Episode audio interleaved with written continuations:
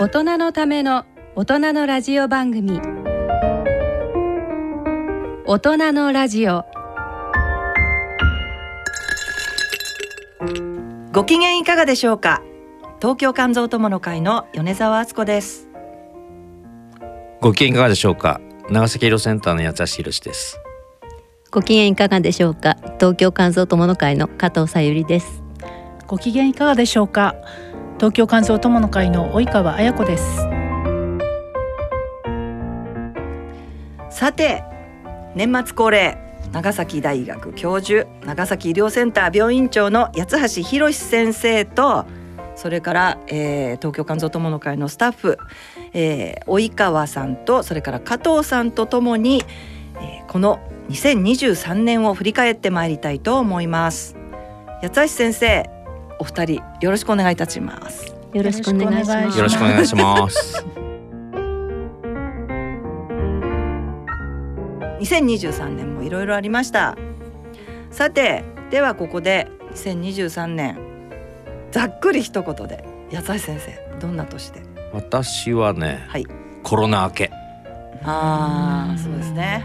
まああの長崎なので、うん、観光客の方がいっぱい来とれ来ておられる。おられる。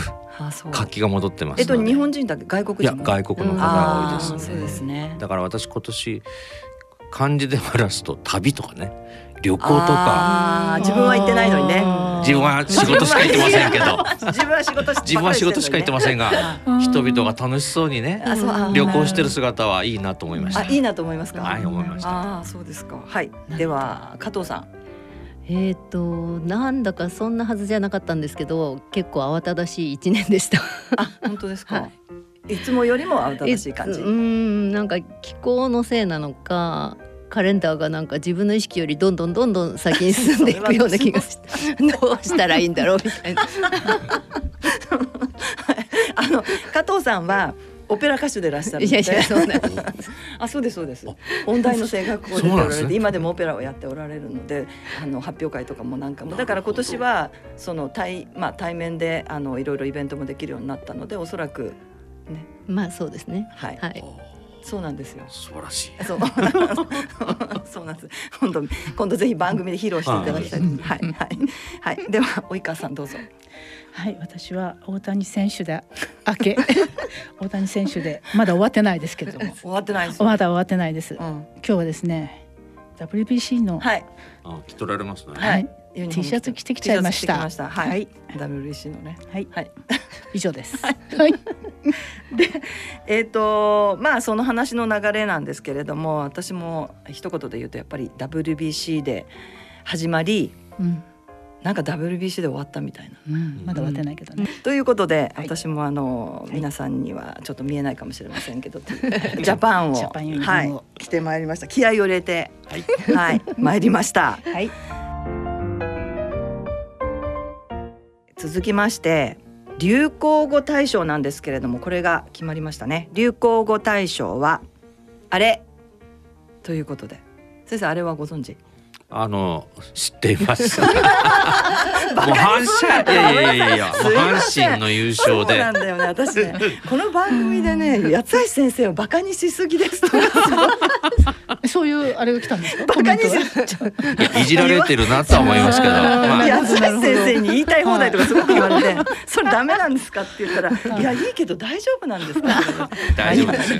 ボケとすいません。のようで大変よろしいかと。すいません。はい。あれですね。はい。あの阪神が、まあ今年は38年ぶりに、えー、80 1985年以来日本一に輝いたということで。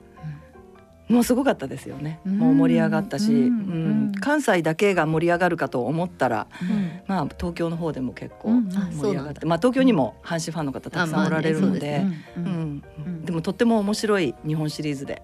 そうでしたね。はい、あの面白かった今年の日本シリーズ面白かった面白かった。毎日見たって言ってたもんね。見てた見てた。うん、そうそうそう。私ももう毎日毎日もう目が離せない はい日本シリーズで最終的に、えー、阪神が日本一になったということなんですけれども、えっ、と優勝パレードがすごかったですよね。うんうんうん。なんかあの関西地方で神戸とうん。それから道頓堀でうん。午前と午後で交互にうんやったということで、うん。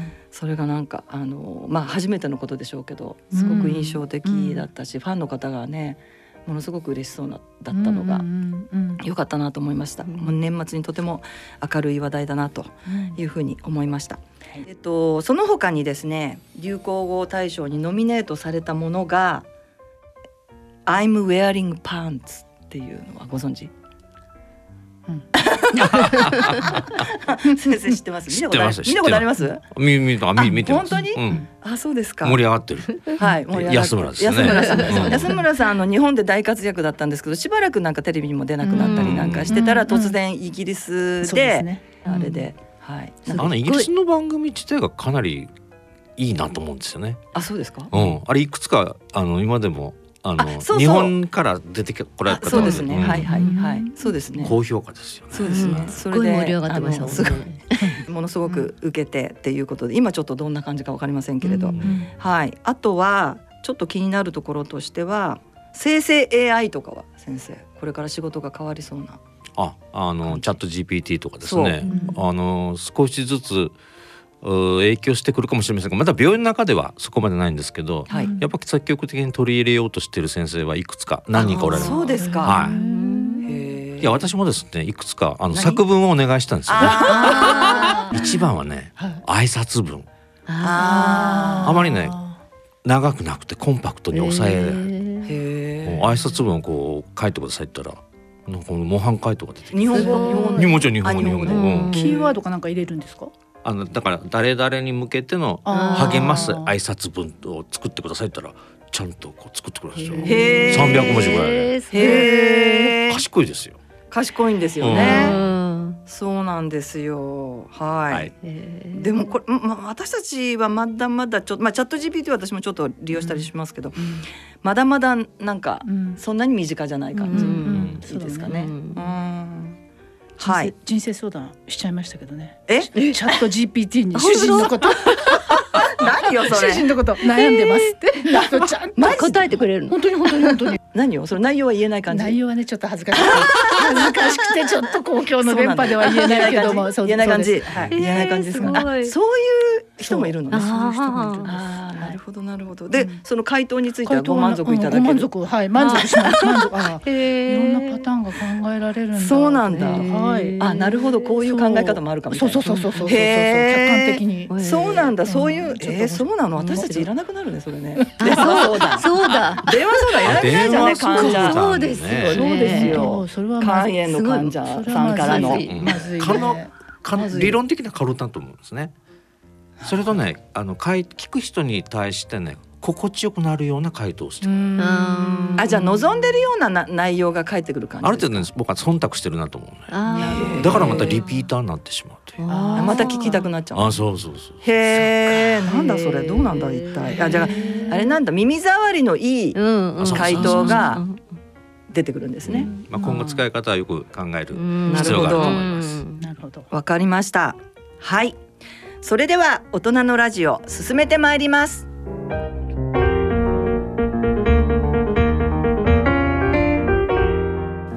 この番組はギリアドサイエンシーズ株式会社他各社の提供でお送りします「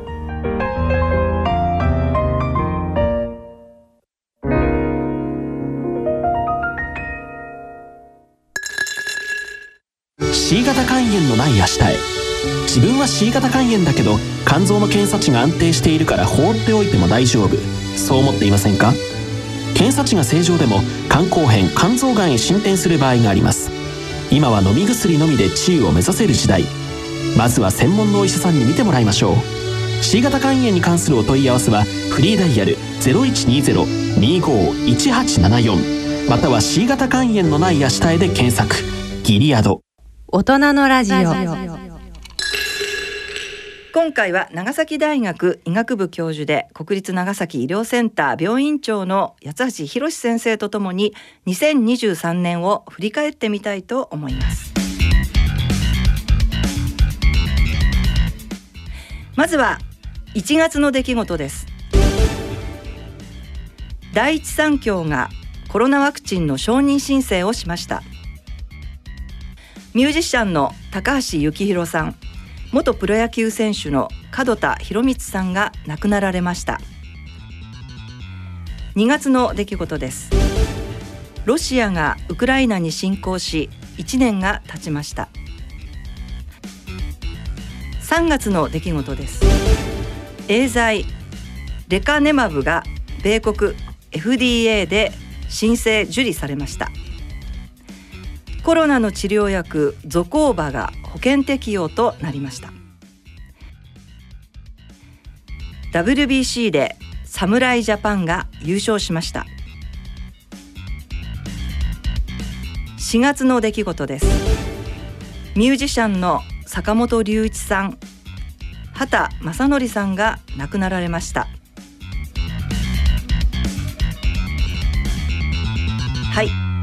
などのニュースが1月から4月までありましたけれども先生何か印象に残ったものはありますか？えっとですね、まずあの、第三期のワクチンが承認ということで、はいあ承認申請ということでいやもう承認されたんですね。はい。で国内産のワクチンが初めてこう使えるようになったというので国産のワクチンですね。これ画期的なことかなと。待って待ってみたいな。はい。はい、でちょっとあの性能に関しては多分今と同じなのかなと思うんですけど、ええ。一つの特徴はですねあの保存するのがはい。普通の冷蔵庫でいいと。ああそれは今冷蔵庫が問題になってましたもんね今までのワクチン。でね特殊な冷蔵庫を応用しないといけないのが、マイナス40度とかはい普通の冷蔵庫で大丈夫っていうのとあと一つのバイアルに6人ぐらいあの接種する人用意しないと打てなかったんですけど、はい。どうも1バイアル2人でいいということなので。それで今までなんか無駄になるようなことはい。がたくさんね、報道されてましたもんね。だからこれ本当にあの使えるようになったということで、え今後やっぱこのワクチンが日本では主流になるのかなというふうに私予想してます。あコロナワクチン。はい。打つ方が選べるようになるんですかね？えっと選もちろん選べ選べると思うんですけど、うーん。そうですか。なるほど。まああのーたくさん出てきてね選べるものが増える方が選択肢が多い方がね。いい方、うん。いいことですよね、うん。はいロシアがウクライナに侵攻して1年がもう経ってしまったということで、まあ、あっという間というふうに表現していいか分かりませんけどまだまだ終わるような見込みはないですよ感じね。もなく、また別のところでうん。戦争が起きてるからもうなかなかうんそうですようね。ん本当ですよね。大変だなと思います。こんなに長く、うん。えーこのせん、まあ、戦争侵攻が続くというのはちょっとあの当初は、えー予測もできなかだからやっぱりヨーロッパのは大変だと思うんですけど、まあ、そういう意味ではちょっとアジアの方は、まあ、今はまだ安定してるのかなっていう気がしますけどね。うん。そうですね。平和が大事だなと思います。はい、うんはい。そうですね。はい。えっとそれでは3月のまたお薬ですけれどもあレレカネマブ、えーっとですねこれは認知症の、はい。お進行を遅らせる薬ですので。認知症の進行を遅らせる。だから治す薬というふうに捉えるとちょっと期待しすぎなのかなと思うんで、まあ、早期に見つけて、まあ、この薬を使って、えー進行が起こせるっていうふうに理解してます。はい。ただまだちょっとどうなってるのかはまだわからないのでこれからなのかなというふうに思いますしあとコロナの薬でゾコーバが承認されたということで、はい。えー、と確かに、えー良い薬のようですけど実際はですね今コロナ自体が軽症の方ばっかりになってきてるので、あー。使う機会はあの以前ほどはないんじゃないかなというふうに思ってます。はい。これは軽症の方用のお薬そうです。はいです。よね。重症の場合はあの点滴でええ落とすお薬使ってますので、ええええただあの重症化しそうな方にはもうはい。早めに使うとはい。いうことかと思います。まあ選択肢があるのはいいと思うんですけど、若干ちょっとお薬代は高いなというふうに思ってます。はい、まあ新しいお薬がまた増えたとうん。いうことで。あとちょっと気になるんですけどコロナですけどコロナ自体は今現在あまり報道がされてないんですけどもインフルエンザはとても患者が増えてるっていうような報道はありますけどもコロナ自体は先生どう？あえっとですね今何人っていうの報道はないんですけど、うん。えっと NHK とかのデータから言うと、はい。い、わゆるいわゆる定点観測の数字が出てます。で、はい。現時点ではあのそこまでもう下がったままでちょっと増えたかなぐらいですね。ただかつてほどはないので今はかなりコロナのよりもやっぱりインフルエンザの今心配しないといけないだろうと思ってます。そうですね。謎の熱とかいうのも、うん。プール熱とか。あプール熱ですね。結構熱皆さん私も熱出したんですけど。多分私8月にね孫からプール熱もらったんじゃないかな。あほぼ症状が一緒だったんで。あ本当ですか？いや一緒にプールも行ったんですけど。えそれプールってプールに行くから映るとかそういうことじゃないですよね。違いますよね。違うのか。今だダジャダジャレみたいな話ですけど。そうですよね。なんか及川さんも熱出してません？でしたあのわた私は元気なんですけどね。まま孫がね。あ孫がね。や孫がね。はい。うん。まあお子さんですよねやっぱりね。多いですよね。加藤さんも？いやち私は違う。大丈夫なのね。みんな元気じゃん。そうですか。わかりました。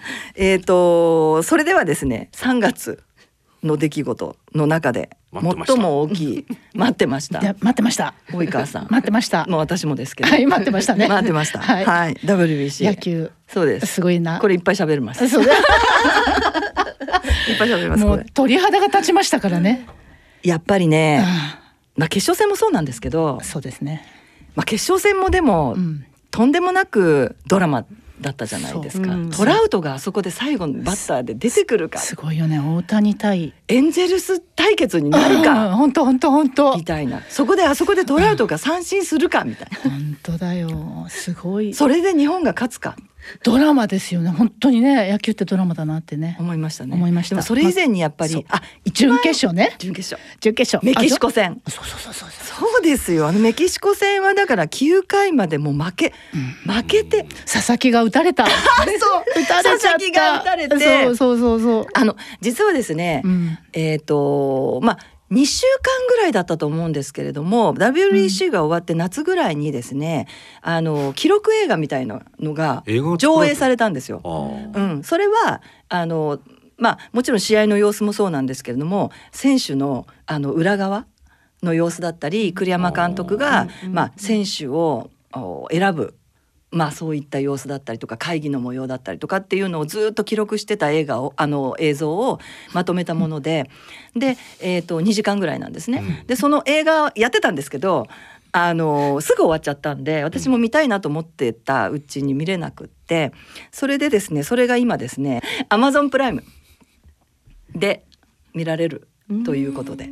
それでそれをもう何回も見て 繰り返し見てない。ですか返し見てなんか今見てきたように言われるからね。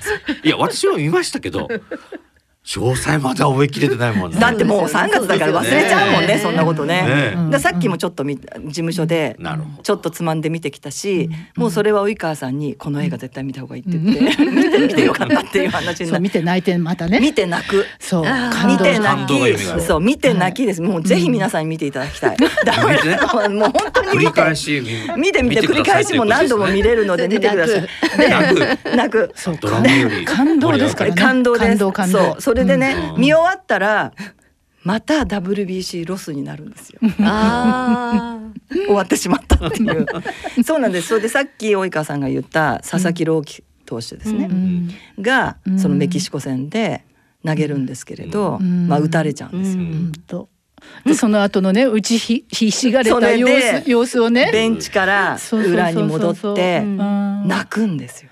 そう。泣いてるんですよあの子。うん。ね。うん。っていう姿。そのも映像が。あるんです。うん。先生もう絶対見て。ドキュメ ドキュメンタリーみたいにずっと撮ってたそうドキュメンタリー撮ってたの記録をね。そうそう多分リアルの時はそこは映してない。あもちろんもちろん。全然そんな裏のあのベンチの裏とかうんうんもう全然全然そんなことは映ってないんですけどもうん。それを全部追っかけてうん。映してるんですね。う。ん。でもうね山本由伸がうんもう自分の不甲斐なさに怒ったりとかそういうそうですそうです。そういう佐々木朗希もうん。あのあれグローブグローブ投げつけてた投げつけてたねえーみたいなうん。様子だったりとか。うんあと、まあ、村上さんが全然、まあ、うん。ね、打てなかった。うん。はい。打てなかったのに。最後打った最後打った。うんさよなら。うん。そう。さよならですよすごいさよならです。はい。で、打もって、まあ、メキシコ戦は勝って、うん。で、あー決勝戦に進むんですけれども。その村上さんの様子だったり、っていうのも全部、その裏側が見れたり、いろんなエピセエピソードが満載ですよね。そうですね。そうですね。そういうのがあるの？ある。うん。だから、それは、あの、それを見て、また本当に感動が蘇。るそうそうそうそう。うん。感動が蘇るということで、はいはい。あのちょっと。もう WBC の話というよりはその 映画の話というか。はい。ということで、はい。それではここで音楽をお聴きいただきましょう。八つ橋先生からのリクエストで、バックナンバーの I love you。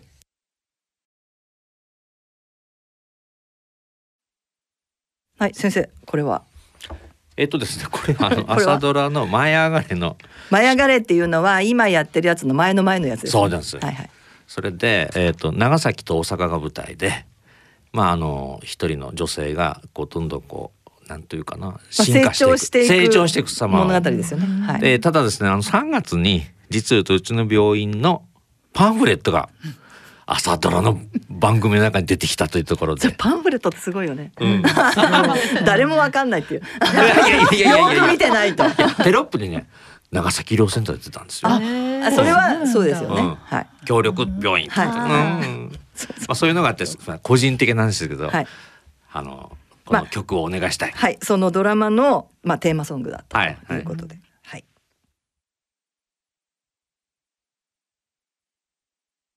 大人のラジオ続いては5月から8月期のニュースです5月の出来事です新型コロナが2類から5類へ移行しました新卒看護師の離職者が1割を超えました。広島でサミットが開催されゼレンスキー大統領が参加しました。8月の出来事です。国内初 RS ウイルスワクチンが承認されました。体外受精児が7万人を超えました。夏の甲子園で慶応義塾高校が優勝しました。はい。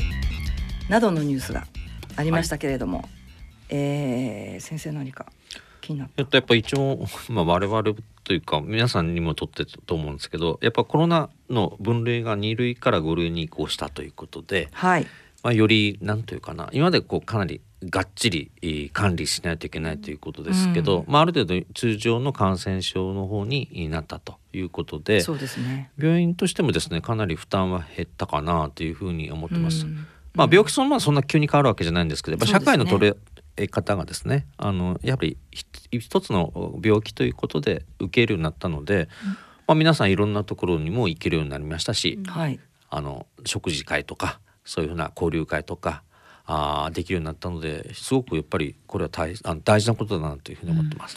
そうですね。かなり私たちの生活が変わりましたよね。うん。うん。うん。なんかそういうふうに具体的に感じたことはありますか？及川さん。ただなんか恐る恐るっていうようなところがこの辺りはそうですよね。はいはいそうなんですそうなんです、うんうんうん。変わってすぐは、うん。電車乗ってもうん。やっぱり半々ぐらいマスクをつけてる方とつけてない方と、うん。そうですね。はい。うんだからまだ外せなかったですねしばらくは。当時はね。はいはい、うんそうですね。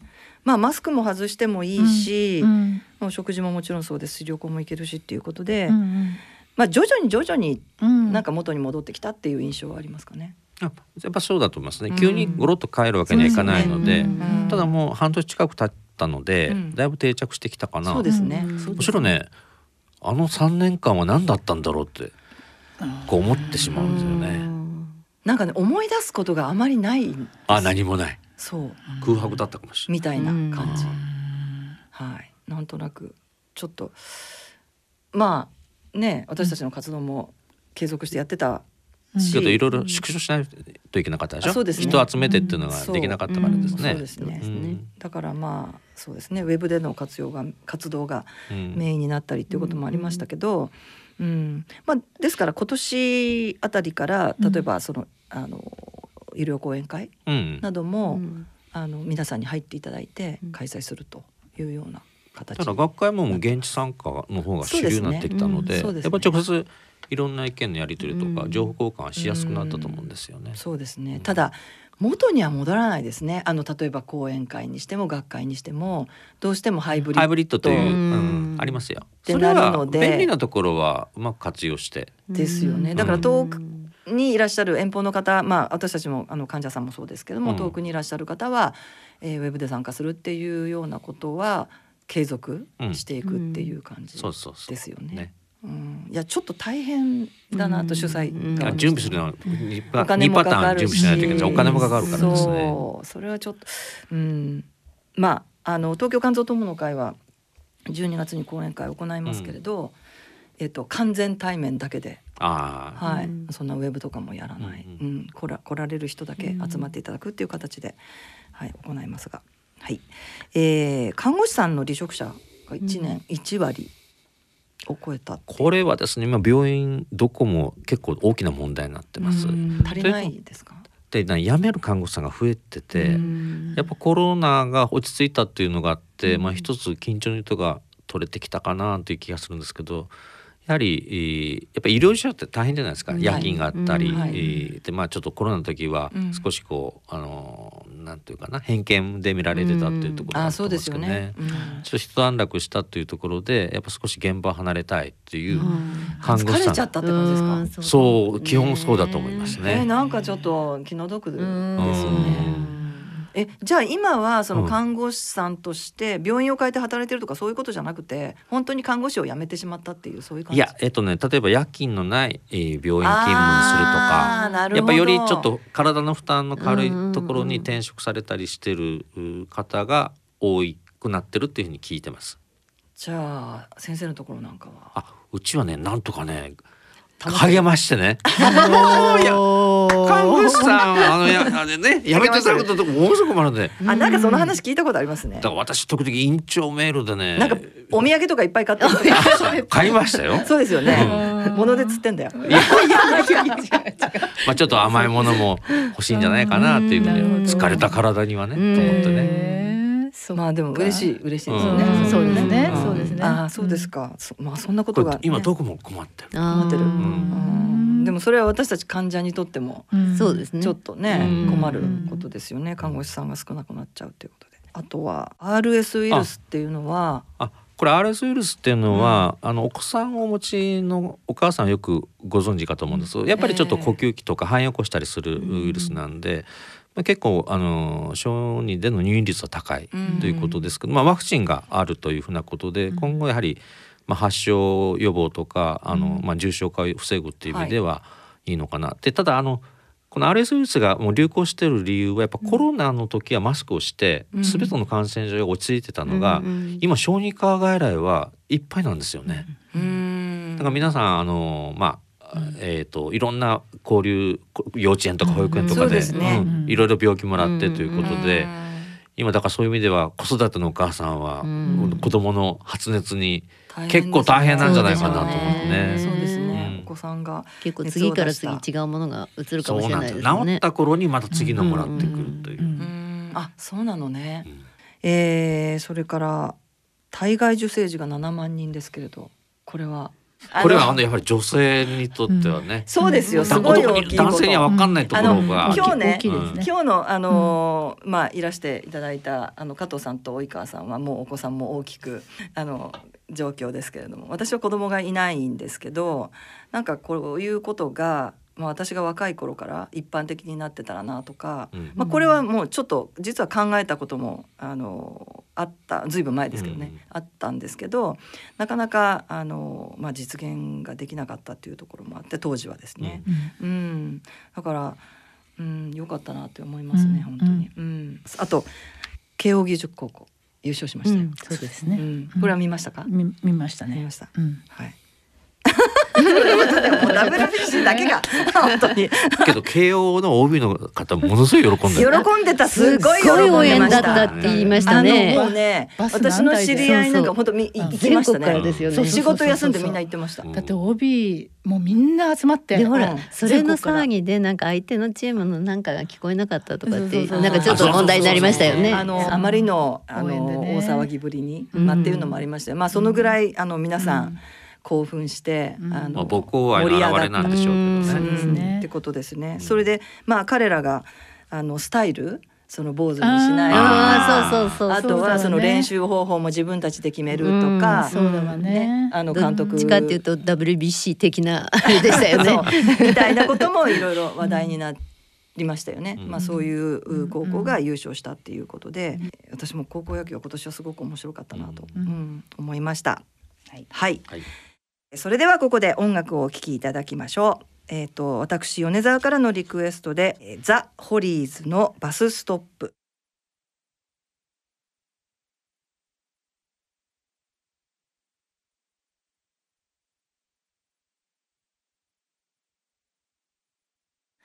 これはですね、うん、あの実は8月からスタートしたこれもまた八橋先生の真似 真似っこではないんですけど ドラマあがあって今年私ドラマを見ることでストレスをあの 解消ししたたっんだねて今年本当にドラマ。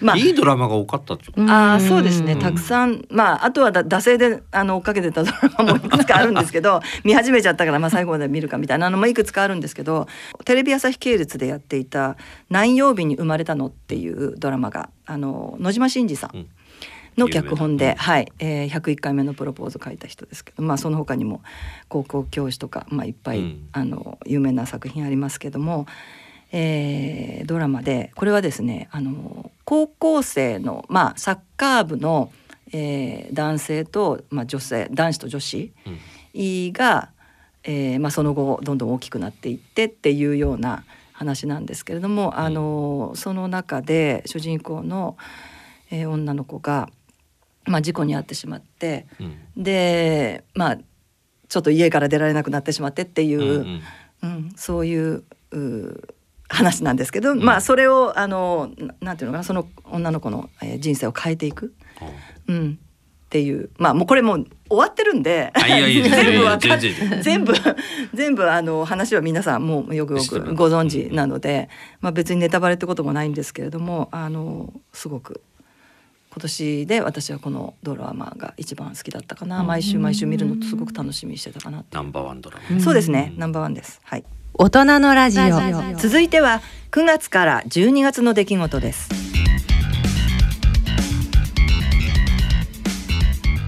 9月の出来事です。ジャニーズで性加害問題が取り沙汰されました。ラグビーのワールドカップが開幕し日本が検討しました。10月の出来事です。メッセンジャー RNA ワクチンでカタリン・カリコ氏らがノーベル賞を受賞しました。脳死移植が1000件の提供で伸び悩んでいます。イスラエルでハマスによるテロ襲撃がありました。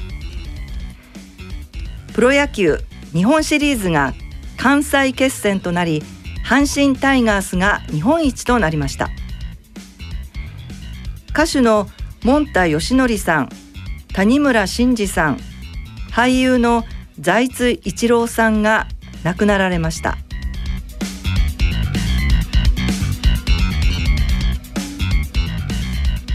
はいなどのニュースがありましたけれどもまず、えー9月で及川さん。はい。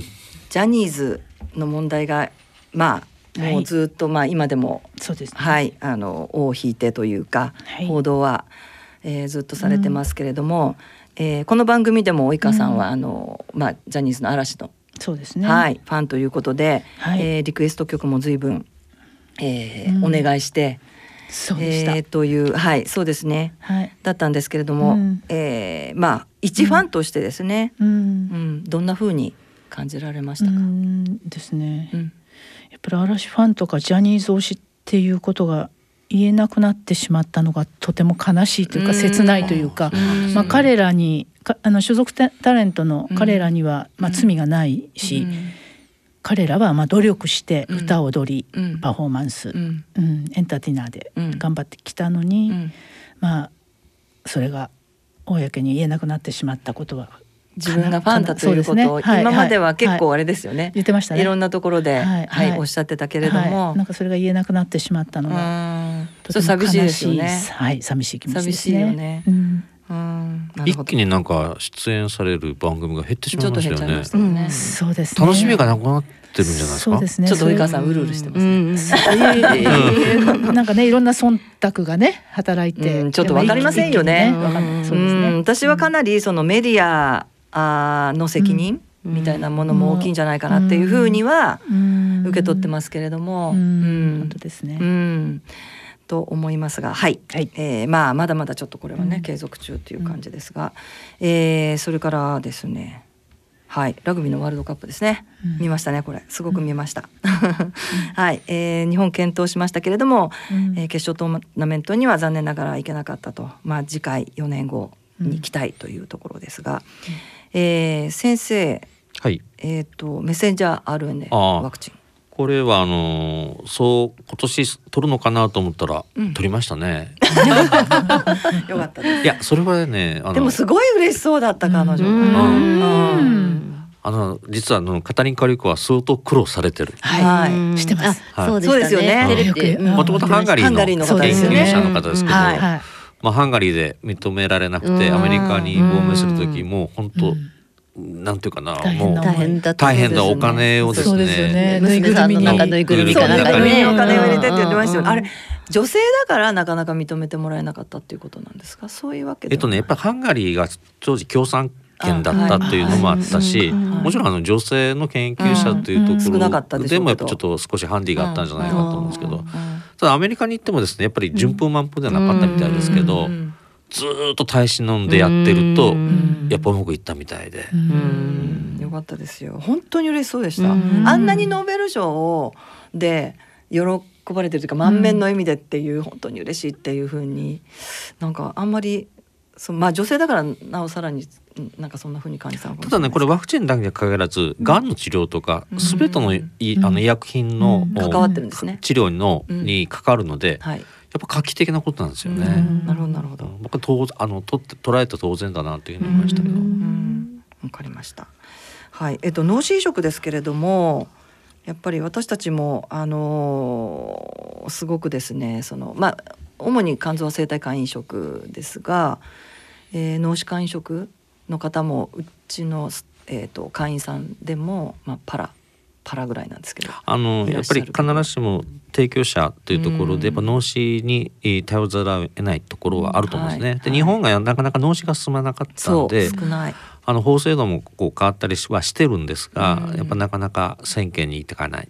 そうでですね年間大体50件から780件のところでうろうろしてたんですけどただですね最近ちょっとコロナが明けてから少し増えてきたということで、うんちょっと原因がよくわかんないんですけど、うん。少しあの提供される方、まあ、それはやっぱ家族の理解とかいうことかのかなと思います。あのうんもちろんあの脳死なので悲しい出来事ではあるんですけれど、ただ提供された人の中で生き続ける、そうですよね。うん。だからちょっと考え方を変えると、うん。あのまた別の形でですね、うん。あの大事にされてた方がこの世でずっと生き続けるっていうふうなうん。考え方もあるかなっていうのと、ね。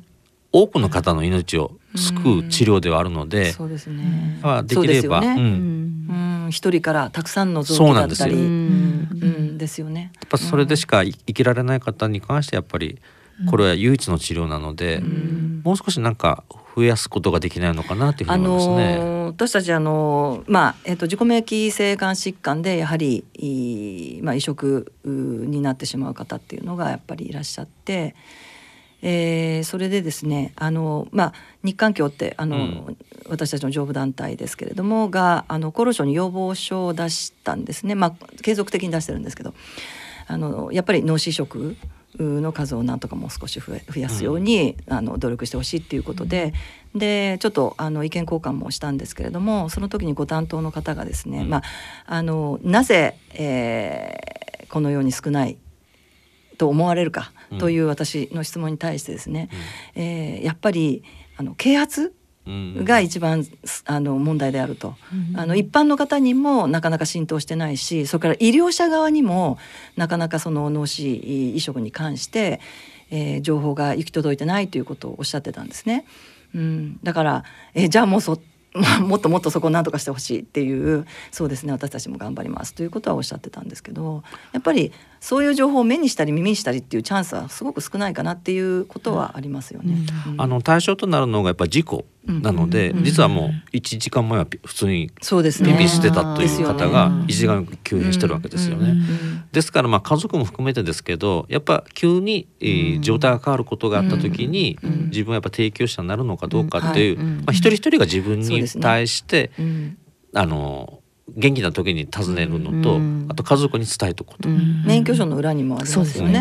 保険証の裏にもあります。保険証の裏にもありますよね。うん。結構我々もちょっと関わったことがあるんですけどやっぱり、え家族に対して自分はこういうふうな考え方っていうのを伝えてたので、うん。家族が同意されてるうん。パターンが多いですね。ええええうん。そうですね。はい。まああの私たちとしてももう増えていっていただきたいなというふうには思います。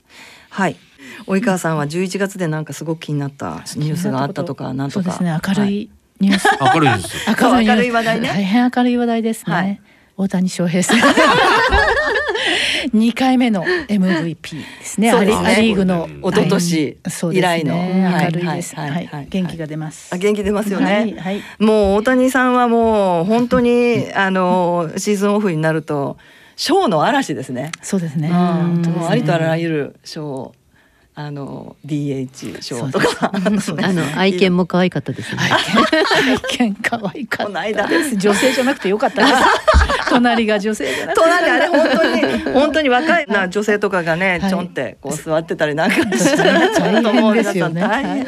大変もう本当に。でもあの犬ですらもう大変なそうそうそうそう。騒動になってましたからね。大騒ぎですよね。大騒ぎでしたね。うん。はい、はいえーそれではここで音楽をお聴きいただきましょう。加藤さんからのリクエストでえオペララボエームの中から情熱的な愛の二重唱愛らしい乙女よ。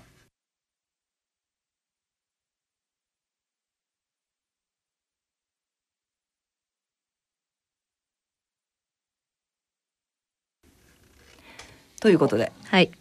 これは？えっ、とねあうんの、これ歌ってる？歌ったことがあるあこれはないですけど、そうかそうかパパちょうどねあの時期がクリスマスの頃の物語なんですよ。なるほど。それであのパリのねカルチェラタンに住むその日暮らしの自由に生きることに憧れた若き芸術家たちの青春の日々と、へー。それから若い詩人ロドルフォとハリコ・ミミの純愛を描いた青春オペラです。へえ、青春オペラっていう そういうカテゴリーが あるんですかね。であの一幕は運命的な出会いをした2人が、うん。それぞれのアリアで恋心を打ち明けそれに応えたりするんですけれどもその後に続いて情熱的な愛の二重唱になるんですね。あ、二人で。そうですそう二重唱だから。あ、なるほど。でオペラ史上最もロマンチックな名場面で。えーなんかちょっと話聞いてると見たくなりますよね。聞きたくなるっていうか、であの作曲がプッチーニなんですけれどもですねであのプッチーニならではの甘美な音楽がも物語を紡ぎます。なるほど。ありがとうございました。ね加藤さんの歌声も聞きたいですよね聞きたいですねはい。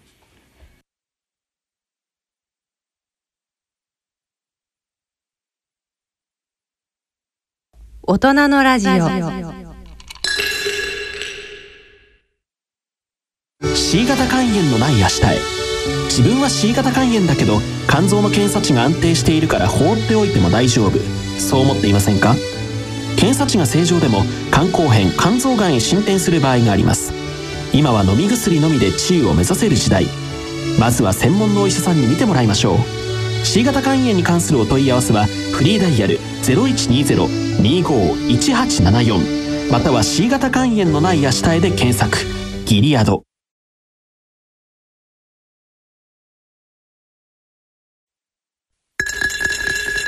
大人のための大人のラジオ。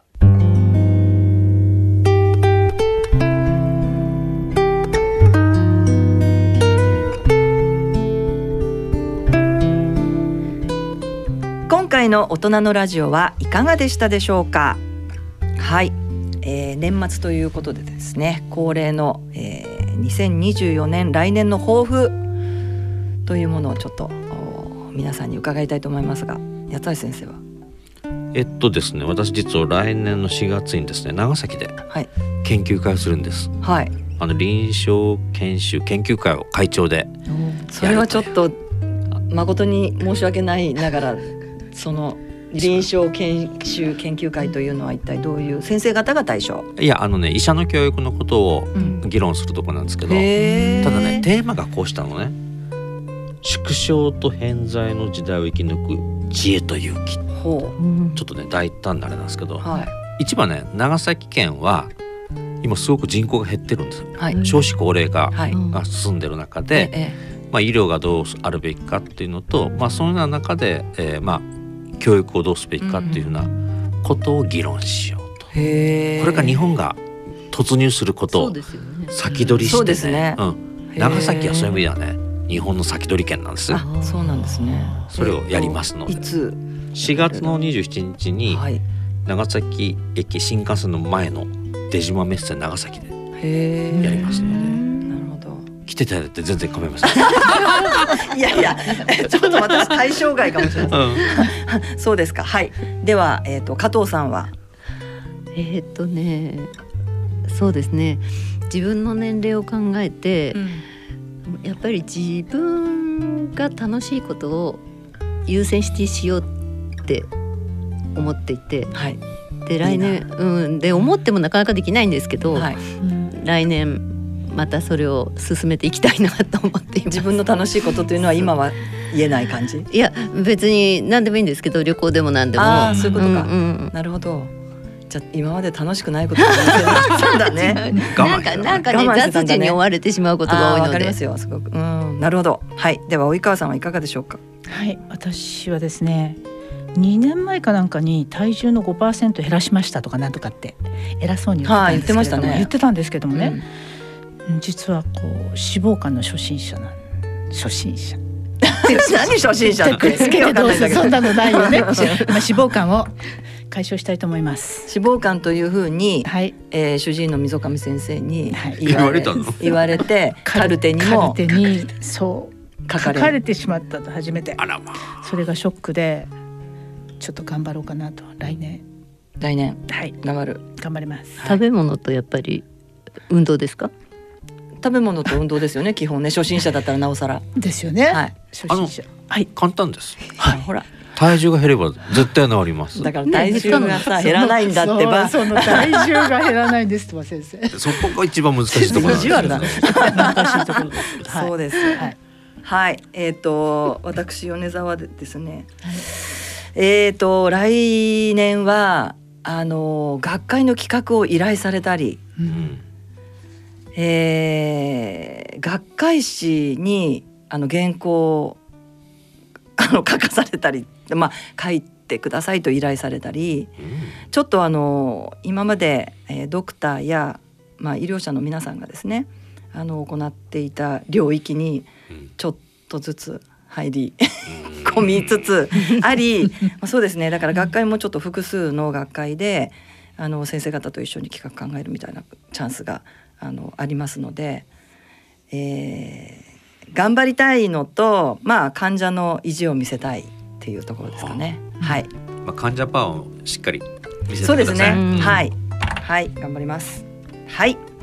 それではお時間となりました。今回のご案内は私米沢敦子とあ及川綾子と加藤さゆりと八橋ひろしでしたそれでは次回の放送までさようなら。さようなさようなららさよなら